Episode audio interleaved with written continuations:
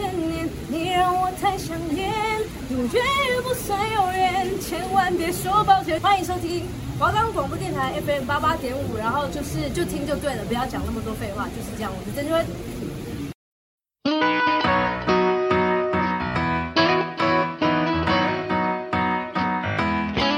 今晚我想来点汉堡、寿司、年糕、打抛猪、意大利面。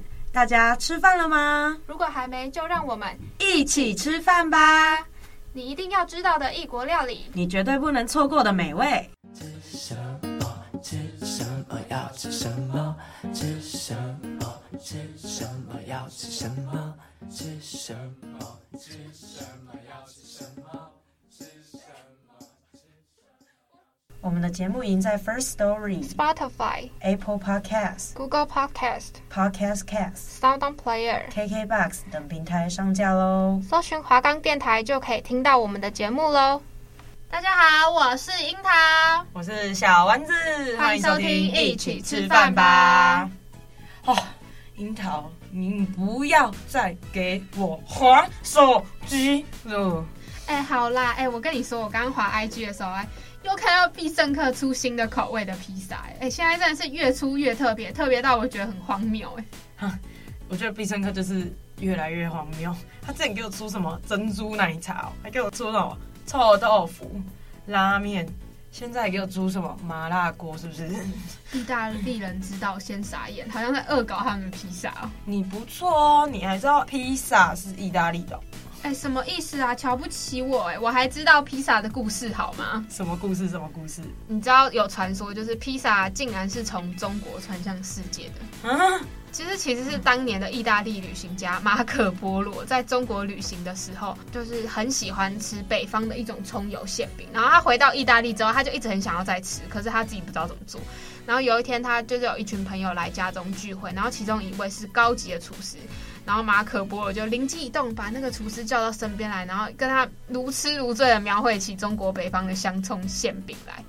然后那个厨师也兴致勃勃的按照马可波罗所描绘的方法制作，可是忙了半天，就是没有办法把馅料放入面团中。然后马可波罗就说：“那不然就把馅料放在面皮上面好了。”然后大家吃了之后，竟然都觉得很好吃、很美味这样。然后这位厨师回去之后又做了几次。然后还配上了那不勒斯的乳酪当配料，然后之后就受到食客们的欢迎，从此披萨就流传开了。这个故事真的很酷，但是我刚刚一听到马可波罗，我就直接噗嗤出来。就是有一间面包店叫马可波罗，不是除我知道我知道那个就是一个男生的头，对对对对，不是除此之外，你知道吗？就是前阵子滴滴五二不是很红吗？嗯，那我们就有一首歌叫马可波罗，真的假的？我不知道，我是没有看的。好了，哎，你感觉不错哦，我知识女王感觉会不会被你比下去啊？意大利的饮食文化我也是蛮了解的，所以我觉得我现在要来跟你说说，我觉得我这知识女王不能被你打败耶。意大利饮食文化最早可以追溯至公元前四世纪，经过社会啊还有政治变革到现在，其中以伊特拉斯凯、古希腊、古罗马、拜占庭、犹太、阿拉伯这些文化影响最为深远哦。新大陆的发现带来了马铃薯、番茄、菜椒，还有玉米这些作物引进。十八世纪之后呢，开始大量栽种，成为意大利饮食文化的主要食材。意大利饮食文化以丰富而多元的味觉饗宴著称，各地区啊也有不同的特色，可以说是世界上知名的饮食文化地区之一哦，影响力还达到海外。这么厉害哦！那意大利的主要食材有什么？在意大利，食材的运用啊，还有料理会随着地区改变哦。许多原属区域性的菜色传遍全国后，融入当地特色，就会产生改变。我拿维纳斯还有那不勒斯来举例好了。在这两种文化的烹饪史中啊，海鲜都是重要的原料，但是因为这两地的语言不同，菜色的风格就会有所差异。那像博罗尼亚与佛罗伦斯，虽然相距只有六十公里，但烹饪的方式完全正好相反呢。博罗尼亚的厨师啊，习惯使用昂贵的食材以及大量的香料，而佛罗伦斯就比较节俭的烹饪方式，讲究控制食材分量，烹调出的食物啊，也严格坚守要味道搭配和谐，然后还有朴实的原则。拿牛肉来举例好了，博罗尼亚做法会将帕马尔火腿塞满小牛肉，包上一层陈年帕尔玛芝士，然后用牛油小炒之后，再用削片的白松露把它铺满，铺得几乎完全看不见。那佛罗伦斯呢，则是取用适当大小的剔骨牛排，在炭火上啊快速的烤一下，最后只会借助一点点橄榄油，还有碎黑胡椒的芳香。这样听下来，大家是不是就知道差多多啦？听起来确实一个很高级，一个就嗯，哎，但是我必须强调一下，我不是一定要吃高级哦，但是我听到博罗尼亚是会包上一层芝士，我就觉得。我肯定选它，毕竟我可是重度起司爱好者。讲到起司，我记得甘酪跟葡萄酒也是意大利饮食文化的重要部分，甚至政府还针对葡萄酒定制法定产区等相关法律。还有咖啡，在意大利饮食文化中也是有一席之地，尤其是浓缩咖啡。哎、欸，没错，我觉得你今天这一集的知识很高哎。意大利啊，它也分成三个阶段的饮食文化。第一阶段就是古罗马饮食文化。早在古罗马时代啊，由于古罗马帝国扩张，使罗马人接触到很多其他地区的饮食习惯，还有烹饪技术。那当时啊，古罗马人喜欢用希腊人制作面包，又专门于西西里岛生产奶酪，那也就是你所谓的 cheese 相关的食品。那古罗马人呢，又很爱养山羊，还有种植菜季，还有韭葱。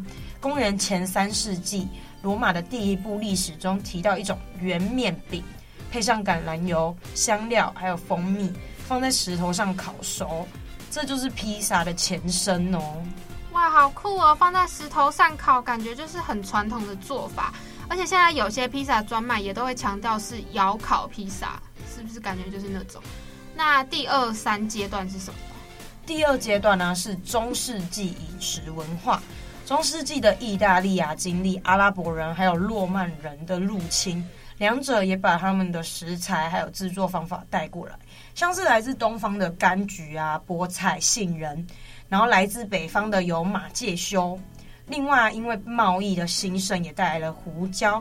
约十三世纪啊，面条成为当地家家户户的主食。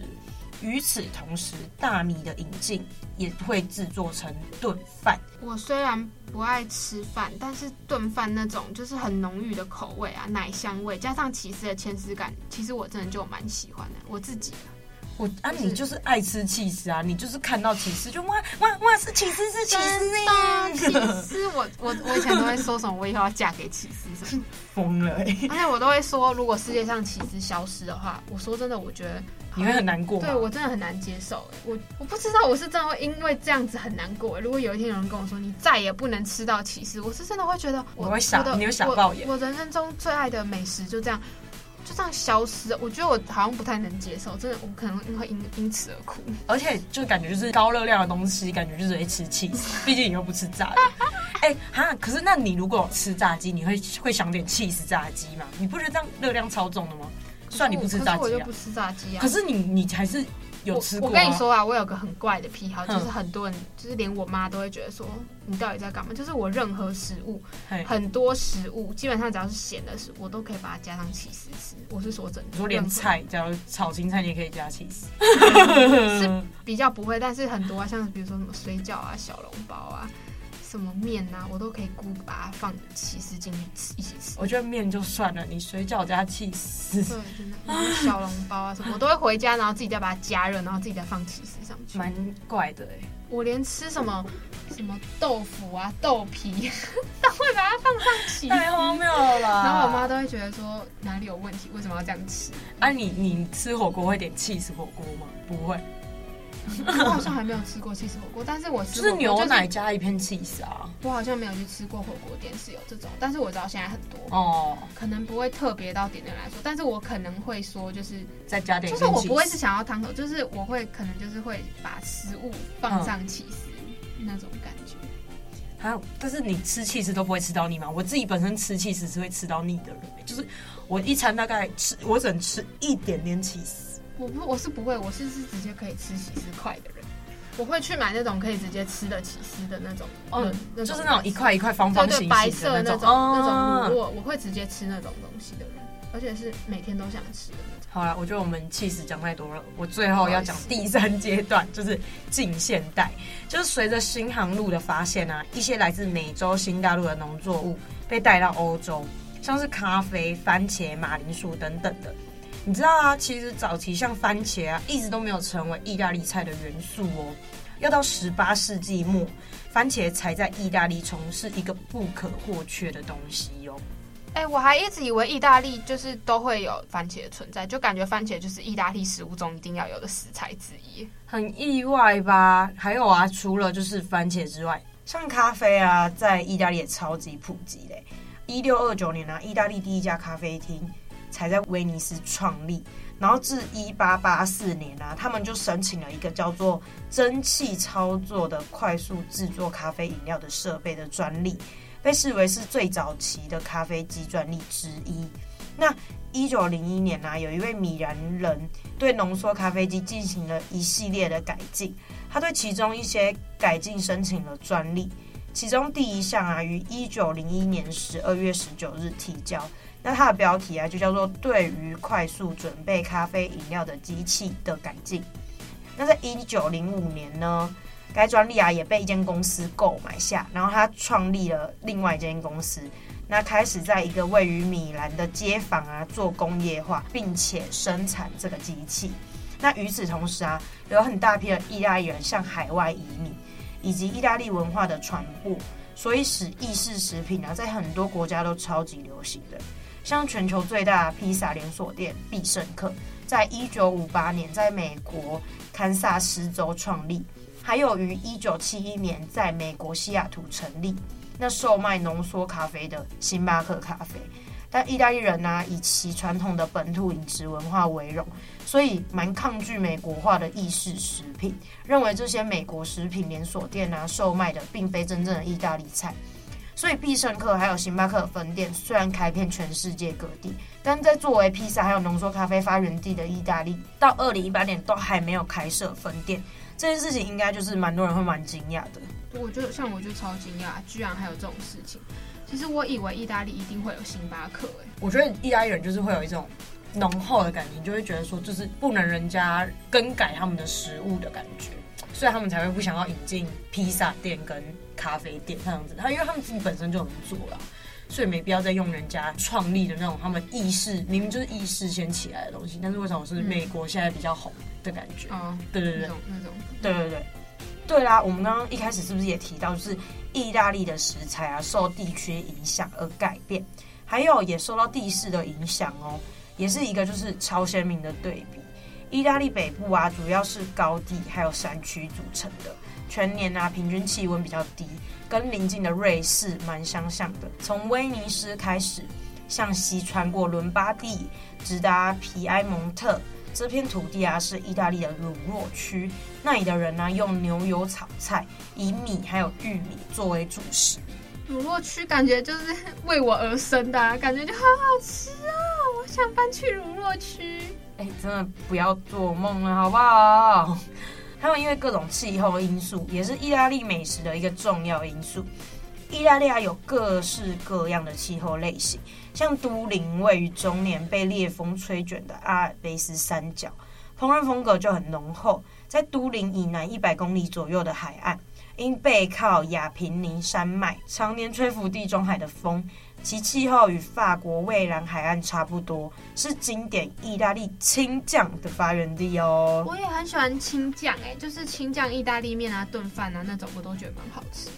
就是有的时候我去餐厅点呢、啊，我都会点青酱，因为白酱可能有时候就会想说太腻，那番茄肉酱可能就比较没有那种，因为你知道，我就喜欢有一点带奶的那种感觉。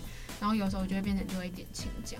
哎，我可是我自己本身比较喜欢吃那种干炒的意大利面。你说青草对不对？对，我也会点青草，我也会点青草。而且我本身蛮喜欢吃辣的，然后青草再配辣的就很好吃哎。嗯，平原进入大海之后啊，让这片流沙地异常肥沃。那其博罗尼亚制作手工意粉的小麦，这是从这里种出来的哦，产量甚至是全国之冠。亚平宁山脉往东是意大利美食艺术最兴旺的地区，艾米利亚罗马涅。艾米利亚罗马涅啊，几乎是一半是山地，一半是平原。整个地区背靠亚平宁山，山脚下就是大平原。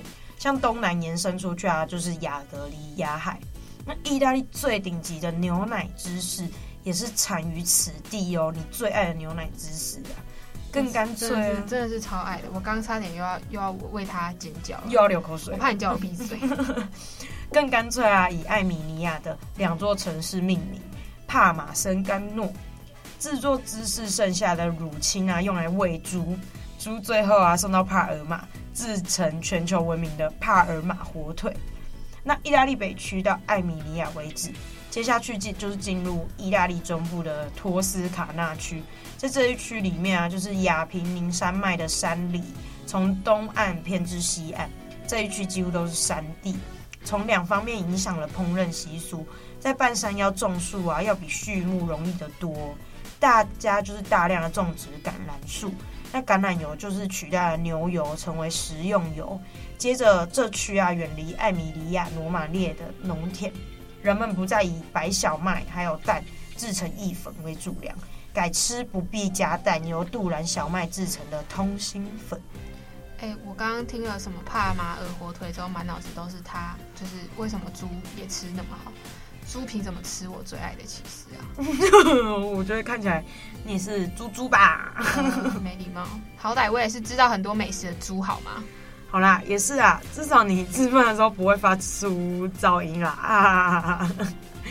意大利的餐饮呢、啊，禁忌之一就是吃饭喝汤的时候发出声响、吵吵闹的声音，绝对不可以的。用吸的方式吃面条啊，发出声音也是不行的哦。那还有。交谈的时候，你口中有食物的时候，就是绝对不能边吃边讲话。No No No，绝对不行。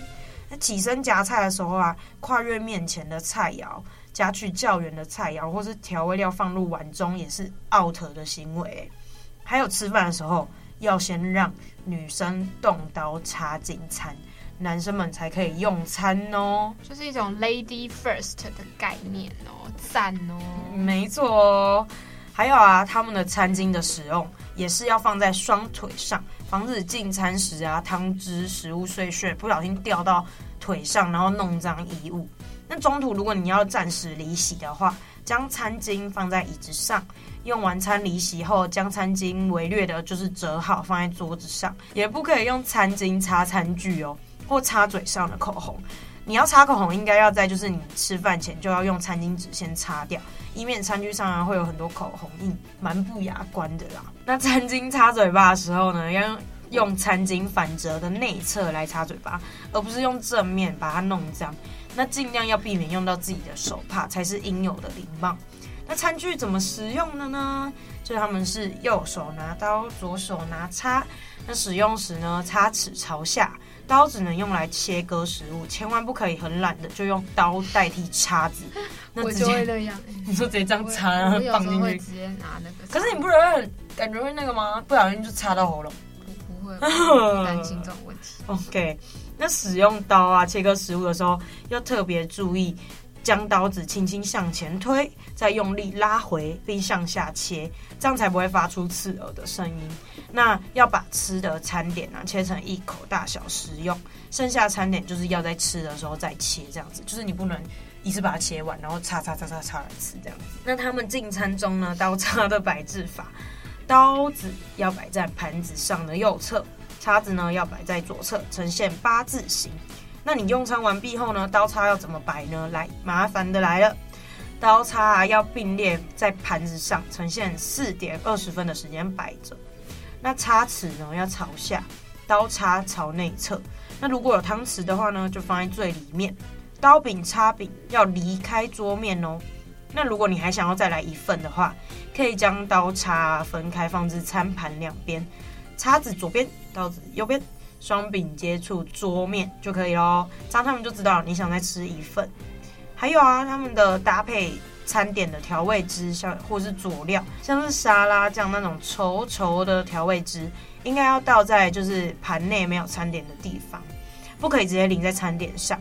那像奶油调味的那种，就是比较液状的调味，你就可以轻轻的淋在餐点上。另外，其实吃西餐的时候要抬头挺胸的吃，要挺胸的把食物送入你的口中，不能弯下腰，就是以口接食物这样子。那汤匙的使用上面也有几个重要的点哦，像是啊，你使用完甜品、咖啡，然后还有汤品时啊，要记得将汤匙放在托盘上，直接放在汤碗啊、杯子之中，或是放置餐桌上，都是非常不礼貌的行为。那把盘子拿起来，或用手持着盘子，这也是超级不礼貌的行为。吃甜点的时候呢，如果是用面包，要用手撕成小口吃，不要直接像吃馒头一样，就张开大口就给它咬下去，嗯，这样子哦，不行这样子。那还有，如果是三角形蛋糕的话，要从就是最尖尖的地方开始吃。那吃水果也不可以用手直接拿起来吃哦，要用餐具吃。你讲的很累了，我听的也蛮累的。我真的是讲，我觉得 我觉得规矩太多了，好麻烦呢。我之前听说过，还有一个蛮扯，就是在意大利吃披萨好像是不能分食的，就是甚至有说吃得了一个完整的披萨才是真正男人的说法。所以连女生都要自己吃完一个吗？蛮荒谬的。我是不我是不确定，但是、嗯、但是有这个说法，就是男生要吃一个人吃得了完整的整个披萨才是真正的男人。哇，我觉得超荒谬，硬吃也要吃完，那表示自己是真男人的话。对，但是不管怎样呢，我还是很爱那个，就是意大利的食。道地小吃有什么好吃的，就让我来跟大家说说。这次呢，我要从甜点开始。不要问我为什么，我开始，我任性。OK 啊，那你就从甜的开始。意大利甜点一定要知道的，一定要吃到的，应该是非提拉米苏莫属吧？应该超多人都超爱吃，然后应该很多人都吃过。但是呢，一定很多人不知道提拉米苏的做法跟故事，就让我来跟大家介绍一下，帮大家长一下知识吧。首先，提拉米苏是一种著名的意大利蛋糕，做法呢是将泡过咖啡跟莱姆酒的手指饼干，再加上一层马斯卡彭起司、蛋黄还有糖的混合物，然后在蛋糕的表面上面撒上一层可可粉，口感绵密滑顺，真的可以说是一种老少咸宜的一种甜点。那提拉米苏在台湾也是蛮常见，几乎每一间咖啡厅好像都会有卖，就很多都会有啦，甚至还有专门卖提拉米苏的甜点店。可见喜欢他的人不少，但一定很多人不知道，这样的甜点背后其实是有一个温馨动人的爱情故事。是什么故事？快点，快点，跟我分享，快点！就是其实相传在第二次世界大战的时候啊，有一个意大利士兵，他要出门征战嘛，然后妻子就想要为他一些准备一些干粮，让他带在路上吃。可是发现家中既然什么东西都没有，就没有什么东西可以让他带，所以他的妻子就把家中所剩的饼干、鸡蛋、糖，还有就是这些原料做成了糕点，也就是我们所知道的提拉米苏。每当士兵吃到这个糕点的时候，就可以感受到妻子对他的爱。而取名为提拉米苏，是因为在意大利原文中“带我走”的意思哦，很酷吧？带我走。嗯，好好，我继续讲，是意大利士兵的妻子就是所期盼的，然后希望她的丈夫。可以将他的心意带到战场上，顺利的打完仗之后回家。哎、欸，我还真的不知道这有这种故事哎、欸，感觉真的是蛮浪漫的哈。再跟你讲一个，你一定也不知道，大家应该都很爱吃冰吧？冰淇淋就是大家可能不会特别去想冰淇淋是哪里来的，或者是说直觉就是觉得冰淇淋可能都是美国的啊什么的，但其实意大利冰淇淋可是非常值得一提的。意大利冰淇淋有很多种口味，然后它手工制作跟营养价值闻名，跟美式的冰淇淋不同之处非常多，不论是成分啊，还是制造过程、口味种类、营养价值跟质感上面都有很大的差异。意式冰淇淋不会用人工香精或是甜味剂，就它就是强调天然的制成。那制作过程中呢，除了原材料本身自带的水分之外，也不会再另外添加水。然后同时它又低热量、低脂，甚至是减肥期间都可以吃，不用太担心的那种。因为全部的原材料都是天然新鲜的，甚至有人说，如果你愿意，是可以直接当饭吃。但我呃个人不太建议的。而且把冰当饭吃，是不是感觉吃到后面会对啊，会那个敏感性牙齿，对，会头很痛。而且意式冰淇淋的特点就是脂肪量含量很低，几乎都会使用水果。很少使用什么奶油啊什么那种的，但是不能忽视的一点就是，意式冰淇淋的甜度反而会比美式冰淇淋来得高一点。一方面是因为意式冰淇淋来自它自然的蔗糖的添加啦，然后另一方面是因为它水果本身的果糖，所以有可能真的会比美式冰淇淋甜度还要高，但绝对比美式冰淇淋健康。哎、哇塞！我觉得这个对一个爱吃冰的人来讲，根本就是一大福音吧。可是现在很冷哎、那我们讲一点就是热的闲食好吗，姐姐？好啦，不要急，我正要开始讲。意大利呢，一定要说一下意大利面吧。但你以为意大利只有一种意大利面吗？真的没有那么简单。意大利的意大利面可是有非常多种类。最一般的意大利面长面条之外，还有斜管面、宽面、千层面，这三种其实都还算是我们在台湾容易见到的。但是其实还有意式水饺。通常里面会包肉末啊，或是菠菜，然后意式面疙瘩。不过这是用马铃薯泥做成的，所以它其实也不太算是意大利面的种类之一啦，就是不能非常肯定归类为意大利面类。然后还有小馄饨，长得很像台湾小馄饨的东西。小馄饨长得很像台湾小馄饨，对，就是台湾的馄饨。对，对，然后它会用汤的方式去呈现。我觉得最特别的是猫耳朵面，长得很像耳朵，就是小小很可爱的感觉，吃起来有点像台湾的面疙瘩，比较硬。而且我觉得重点是名字超可爱。还有一个叫做大水管面，有点像是斜管面的加宽版，里面通常都会塞一些肉末啊，也会比较硬啊。是不是有就是真的超多种类的？有机会去意大利，应该每一种都试试看。那你讲那么多意大利面，其实说实在，我最喜欢那种最传统的就是长面条。哦，你最喜欢这种？对对对，我最喜欢长面条。我也很喜欢吃千层面，而且你刚刚是不是讲猫耳朵面？我跟你讲，嗯、我在台湾吃过猫耳朵面哦。可是不是意式的吧？是意式的，我直接去意式餐厅吃。真的吗？真的？吗我觉得还不错，而且就像你讲的，就是有点上面疙瘩那样。对对对。就是，但是它就是偏硬，可是而且它没有面疙瘩那么大块啊，它就是小小食指这样，食指头前面而已，就是小小，真的小小的，所以就是吃起来真的是没饱感的这样子。对，你刚刚用食指头形容它，我觉得有点食指头，会不会让会不会哪一天某一天我看到它的时候想到食指头？不会啊，就很像猫耳朵，就是它有一个弯弯的洞洞的。好啊讲讲了一个餐厅会出现那种，那我们来讲一下街头小吃好了，学生嘛还是要吃小吃啊。你知道炸饭团蛮特别的吧？没想到它是意大利街头美食哦。通常一般人想到炸饭团，会想到日本之类的吧？炸饭团哦哦，三角形那种炸饭团吗？对，但是意大利的炸饭团是圆形的。它的发源地其实是西西里，炸的酥脆的外皮里头呢，包的是香软的炖饭，然后豆子，然后碎肉，还有浓的化不开的起司，我的最爱。好走人！光要想的就啊，真的就让我。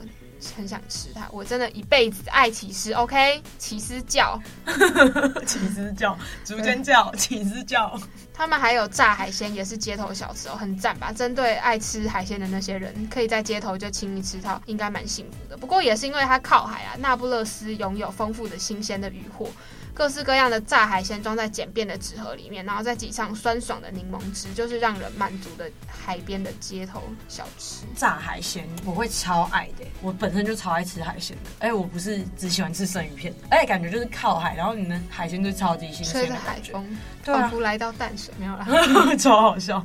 意大利披萨算不算街头小吃啊？其实讲到披萨，我觉得要提一下，意大利有一种方形的披萨哦。就是对，是方的，它不是圆的，就是比较不像我们平常见到那种圆形披萨。那这种披萨通常会放在矩形的托盘上面烘烤，然后再依重量切块。